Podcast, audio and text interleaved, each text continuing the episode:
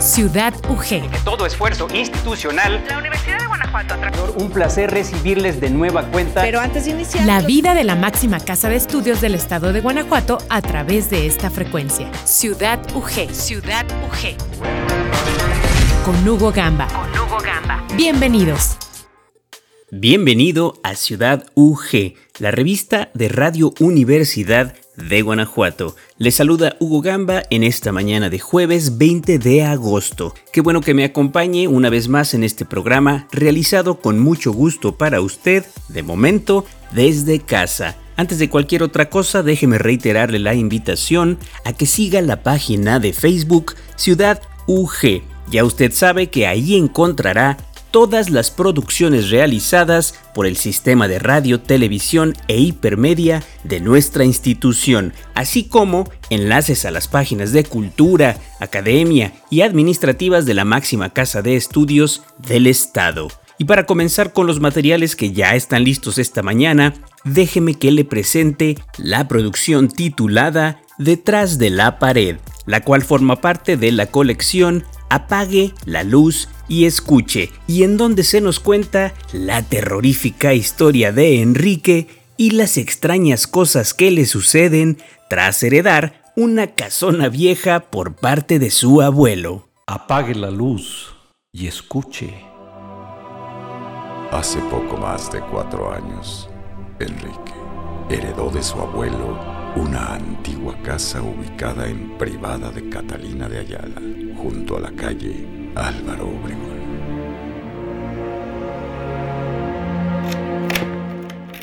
Pues la casa está medio abandonada, pero es amplia, se ve muy bien.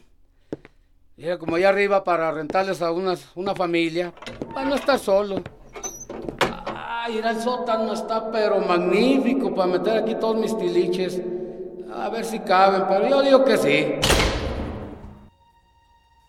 La primera noche le causaba mucha emoción, pero no sabía que esa emoción se convertiría en una experiencia macabra. ¿Qué pasa? Unos ruidos, unos ruidos muy extraños.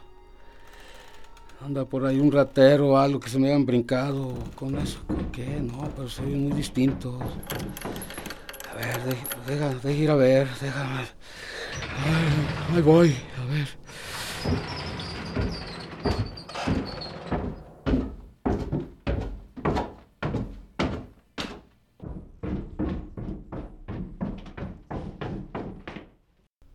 Bueno, pues ya, ya vi que no, no se escuchaba nada por ahí, pero de todos modos.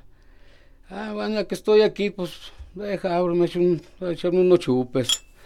Para agarrar más valorcito por si es algo.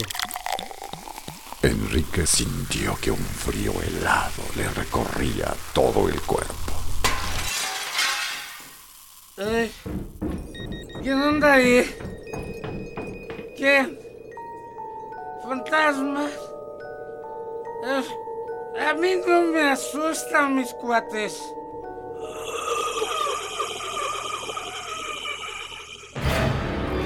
¿Quién? ¿Quién eres tú? ¿Quién? ¿Quién eres? Frente a él se encontraba una joven de aproximadamente 16 años. Tenía el cabello rubio y largo y su rostro estaba completamente pálido sus labios morados y la ropa desgastada.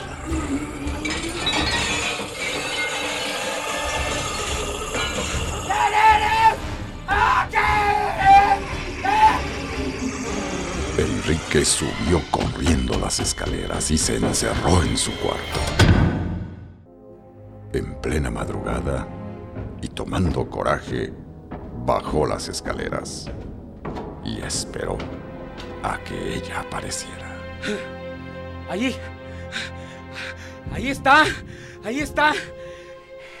Dios mío, Dios mío, ayúdame. Él no entendía lo que pasaba, pero algo hizo que la siguiera. ¡Al sótano! ¡Sí! ¡Es ahí, ahí va! La chica, con los ojos llenos de lágrimas, se detuvo frente a una pared y se desvaneció frente a la misma. Enrique empezó a mirar detenidamente el muro y a tocar los ladrillos, cuando de repente uno de ellos se salió. Así pudo darse cuenta de que ese sector de la pared era hueco. Siguió sacando los demás ladrillos y así se encontró con lo que buscaba. ¿Qué? ¿Carbón? No. Solo trozos de carbón, maldita sea. Un papel. Tiene algo escrito. Sí. Cuando un tesoro enterrado. enterrado es destinado para ti.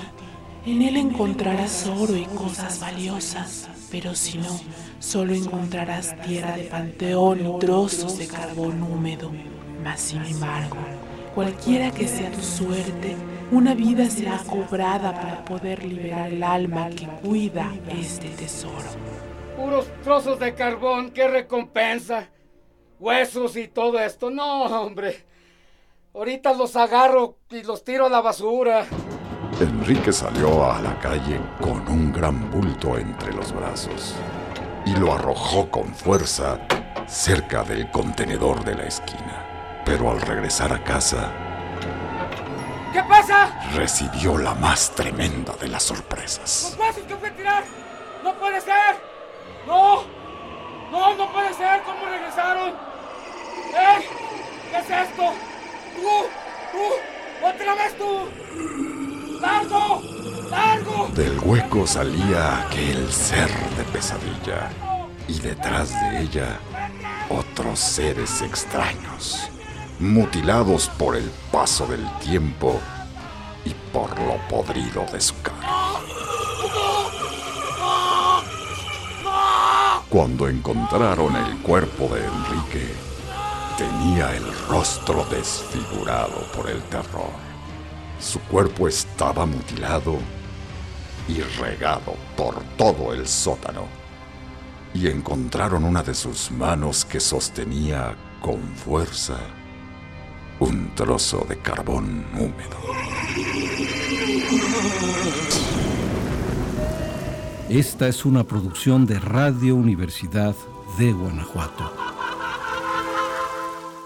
Acabamos de escuchar la producción Detrás de la pared, la cual forma parte de la colección Apague la luz y escuche. Ahora, como primera recomendación musical de la mañana, le propongo escuchar Goodbye Yellow Brick Road, una balada interpretada por el músico británico Elton John y escrita por Bernie Taupin. La música de esta canción y su producción están claramente influenciadas por el rock suave de los años 70. Aún así, este sencillo fue muy alabado y algunos críticos incluso dicen que es la mejor canción de Elton John. Goodbye Yellow Brick Road, publicada en 1973, llegó a las 10 mejores canciones en el Reino Unido y en los Estados Unidos también. Al día de hoy, esta canción se ha consolidado sin duda como uno de los mayores éxitos de Elton John. En 2010, la revista Rolling Stone le dio el puesto 390 en la lista de las 500 mejores canciones de todos los tiempos.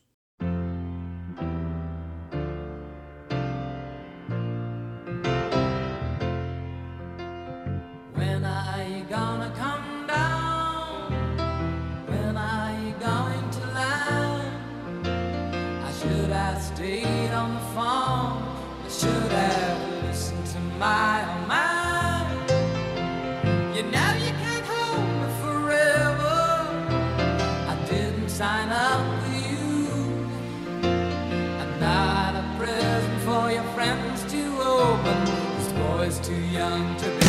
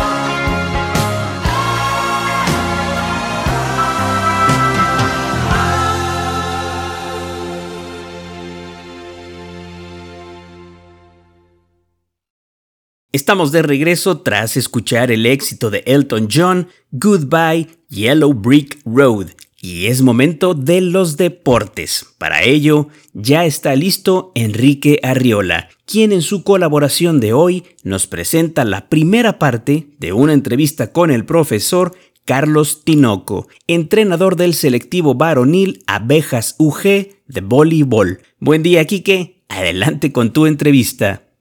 Muy buen día, Hugo y amigos de Ciudad UG. Los saluda Enrique Arriola. Y en esta ocasión vamos a presentarles la primera de dos partes de una entrevista que sostuvimos recientemente con el entrenador de voleibol varonil de las abejas UG. Estamos hablando del maestro Carlos Tinoco, quien platicó con nosotros sobre distintos temas relacionados con el desarrollo de esta disciplina deportiva que, debemos decirlo, es muy popular en nuestra institución. Sobre todo se ha trabajado mucho en materia de fomentar la práctica del voleibol a través de distintas estrategias como son los clubes deportivos, entre otros proyectos. Así que si les parece, vamos a presentarles esta primera parte de la entrevista con Carlos Tinoco, donde también nos habla de lo que ha sucedido en este periodo de contingencia para los equipos de voleibol Abejas UG el tema ha sido muy complicado desde que en el mes de marzo pues tuvieron que suspenderse abruptamente todas las actividades y preguntarte, bueno, cómo, cómo han tenido que lidiar con ello y por supuesto ligarlo con el asunto del éxito que se tuvo en las eliminatorias estatales que llevaron a tres de los cuatro equipos abejas UG a la universidad de manera directa. En el caso directamente contigo, bueno, los muchachos del voleibol de sala lograron ser campeones estatales y con las chicas el voleibol eh, clasificó también directamente a la universidad. Pero cuéntanos cómo, cómo se han tenido que adaptar luego de ese parón abrupto por esta contingencia. Pues sí, mira, como, como bien dices, eh, inicialmente todo iba muy bien. Eh, se había logrado la clasificación de los tres de los cuatro equipos, los dos de voleibol de sala, varonil y femenil y el voleibol de playa femenil. Eh, desafortunadamente esta ocasión el, voleibol de playa varonil, que había tenido una buena participación en años anteriores, eh, no lo logró. Este, pues el trabajo conjunto que, llevamos a cabo la profesora América y tu servidor en, ambos equipos, pues se vio reflejado en esos buenos resultados, ¿no? Lógicamente, pues no nada más es una cuestión de, de la eliminatoria estatal de Conde, sino de todo lo que se hace anteriormente, ¿no? Eh, llevamos a cabo torneos, hay un torneo ya que se ha hecho muy tradicional que organizamos aquí en, la universidad, en, la Copa Abejas, y todos esos este, juegos de fuego que hemos tratado de tener con los muchachos, pues dieron frutos en esa clasificación. Y te, repito, todo, todo muy bien, estamos planeando ya la, la cuestión de, de, la preparación previa a la universidad, los fogueos y eso, y de repente pues surge esta parte de la pandemia, que nos agarra pues ahora sí desprevenidos. Sin embargo, pues eh, platicando la maestra América y yo, eh, pues eh, decidimos ¿no? ponernos a trabajar con los muchachos, porque si bien es cierto que, que a todos nos ha afectado a mayor o menor medida, nosotros siempre vemos la cuestión del deporte como un aliciente para los muchachos.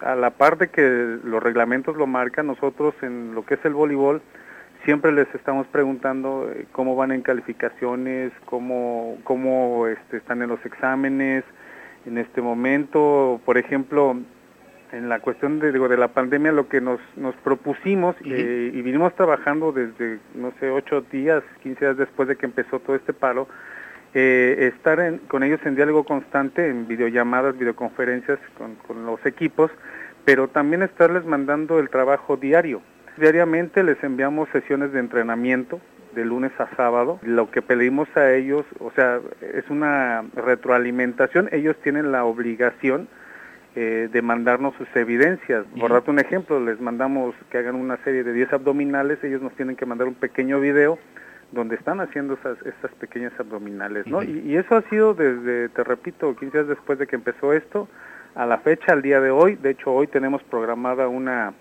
una sesión de retroalimentación con ellos porque nos han dado indicaciones de, de, las nuevas este, tipos de evaluaciones y todo lo que viene en, la universidad con estas adecuaciones virtuales. Entonces, nuestro trabajo en sí no ha parado.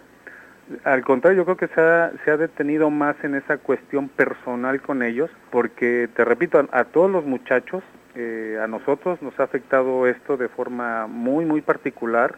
Hemos tenido casos eh, que desafortunadamente los muchachos eh, eh, se desaniman, ¿no? Que no le ven el chiste de, es que Cierto. como no estoy aprendiendo o sienten que ellos no están aprendiendo, se desmotivan en la escuela, eh, se comunican con nosotros porque pues, nosotros, para nosotros ellos son como nuestros hijos postizos, preocupamos mucho por ellos y ellos nos, nos, nos tienen esa confianza de decir, oye, este, es que estoy pensando en no inscribirme en el siguiente semestre, oye, es que estoy pensando en dejar esto, digo, y nosotros tenemos esa responsabilidad moral con ellos de, de, eh, de darles este, ánimos, ¿no? De, de animarlos, que oye, pues no, mira, eh, velo de esta manera, de, vete adecuando, vete vete haciendo de, de miradas diferentes.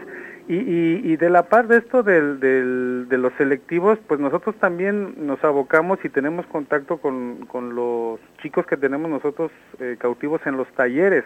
Eh, nosotros el, el, el trabajo de los selectivos es ahora sí que la representatividad de la universidad hacia afuera, ¿no? Así Pero es. también la masa de, de estudiantes que tenemos aquí, que son muchísimos, pues nos debemos a ellos y afortunadamente yo creo que entre la maestra América y tu servidor, entre los talleres y los selectivos, hemos arriba de, normalmente en, en semestres normales, tenemos una afluencia entre 250 a 270 alumnos en el semestre. Que de estos, al final, pues en los selectivos quedan eh, 12 y 12, ¿no? 12, Pero claro, también claro. nos debemos a ellos. Entonces, también tenemos esta dinámica que te estoy predicando con los selectivos, lo tenemos con los con los equipos, digo, los muchachos que normalmente van al voleibol porque quieren hacer deporte, porque les interesa, y este y es un- una reciprocidad con ellos muy importante. Te, te repito, nos ha afectado tanto que tenemos que adecuarnos, pero la parte más importante para nosotros, independientemente de lo deportivo que es la- nuestro ámbito profesional, es esa preocupación para ellos como personas, ¿no? Están en formación, su edad, y aparte nosotros lo vemos como, como una familia, te repito, somos una Sí, familia, ¿no? Que, cierto. que de repente pues ahí nos se acercan con nosotros y tiene uno que cargar con muchas eh, cuestiones emocionales, pero creo que vale la pena, ¿no? Cuando ves a un chico eh, cada semestre que egresa y, y regresa a la cancha y te agradece el apoyo, vale más que yo se los digo, yo les cambio, yo siempre lo digo y lo voy a sostener, yo les cambio los- todos los trofeos y medallas de todos Sí. los torneos por verlos triunfar a, a ellos. En nuestra siguiente intervención, Hugo y amigos, estaremos presentando la segunda parte de esta entrevista que sostuvimos con Carlos Tinoco, el coach, entrenador del equipo varonil Abejas UG de voleibol, tanto de sala como de playa. Así que estaremos de regreso con ustedes la próxima semana. Se despide Enrique Arriola, muchas gracias y muy buen día. Notas al calce. En cuestiones de cultura y de saber, solo se pierde lo que se guarda, solo se gana lo que se da, lo que se da. Antonio Machado. Notas al calce. Gracias a Enrique Arriola por esta entrevista y como segunda recomendación musical de la mañana tenemos preparada la canción Everlong, incluida en el segundo álbum de estudio del grupo norteamericano de rock Foo Fighters titulado The Color and the Shape. En su versión original, Everlong se trata de una canción de amor que muchos fanáticos reconocen como una de las mejores del grupo. La versión que yo le propongo escuchar hoy es una acústica que se volvió muy famosa después de una visita que tuvo el grupo al programa radiofónico de Howard Stern, en la que Dave Grohl, vocalista y compositor de la banda, tocó Everlong en solitario. La historia detrás de la letra de esta canción dice que parte de ella fue escrita por Grohl luego del rompimiento de su primer matrimonio con la fotógrafa Jenny Youngblood, y otra parte de la letra hablaría de la vuelta del amor a la vida del propio Grohl, lo que resulta una mezcla de sentimientos bastante particular. Le dejo entonces con David Grohl y su versión acústica de la canción Everlong.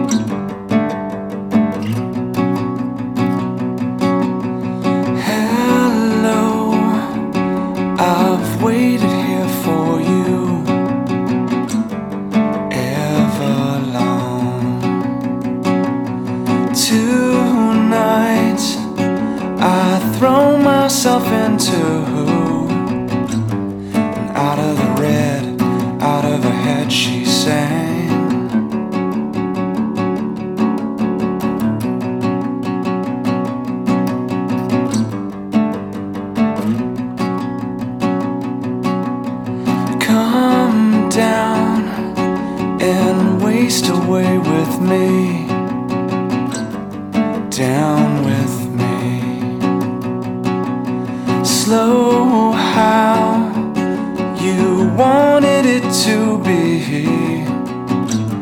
I'm over my head, out of her head, she sang.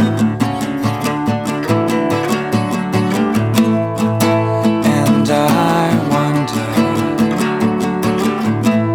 when I sing along with you. If everything could ever feel this real forever. Be this good again. The only thing I'll ever ask of you, you gotta promise not to stop when I say when. She sang.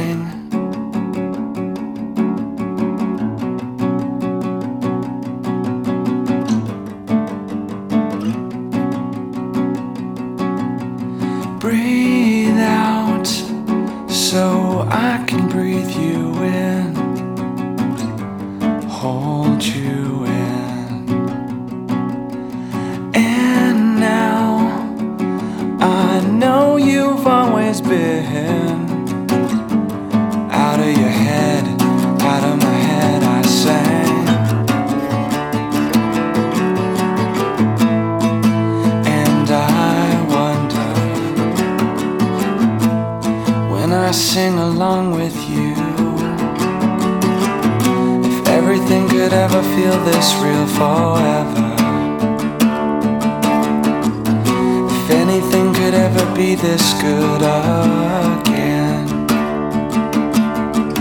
The only thing I'll ever ask of you, you gotta promise not to stop when I say when. She sang.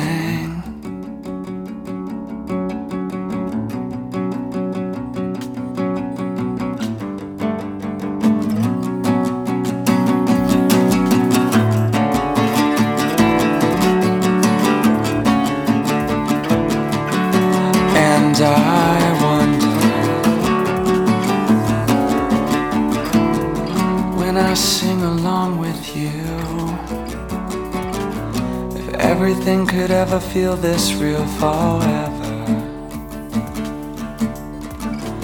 If anything could ever be this good again. The only thing I'll ever ask of you you gotta promise not to stop when I say